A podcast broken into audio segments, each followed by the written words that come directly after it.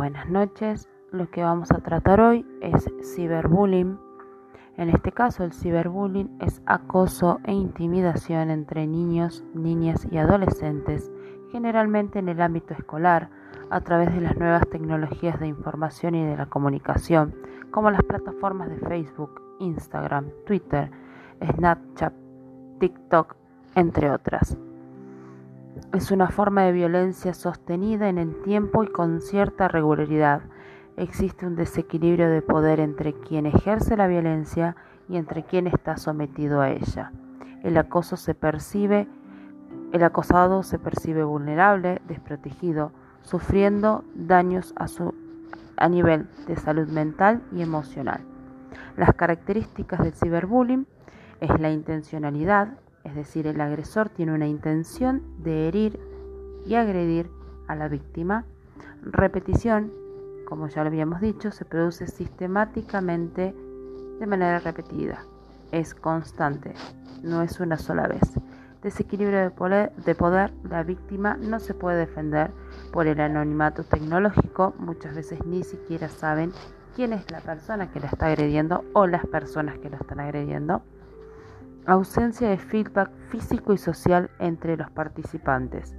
No hay contacto físico. El anonimato tecnológico impide que esta persona pueda defenderse o contrarrestar lo que están haciendo. Y es canal abierto ya que se puede producir en la escuela, en la calle, en el hogar, las 24 horas del día, los 7 días de la semana, los 365 días del año donde haya conexión a redes sociales se puede producir ciberbullying. Esto se produce a través de mensajes de texto, a, eh, través de fotos y videos, llamadas, por chat, por mail, por páginas web. Y el ciberbullying tiene distintos tipos de acoso.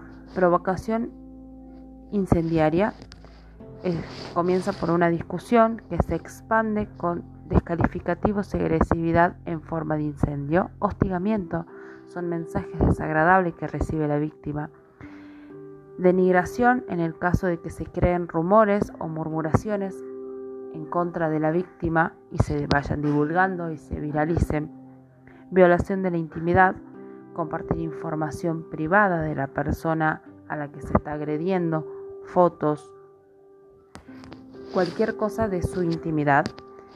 Suplantación de la personalidad, esto implica que la persona, que el acosador, se hace pasar por la víctima amenazando, agrediendo a, a un tercero. Exclusión, excluirlo de un grupo de manera consciente. Acoso intenso y repetitivo es simplemente un agravante de todas las situaciones anteriormente nombrada y ciberamenazas, ya cuando se atenta y se amenaza la integridad física de la persona. Muchas gracias.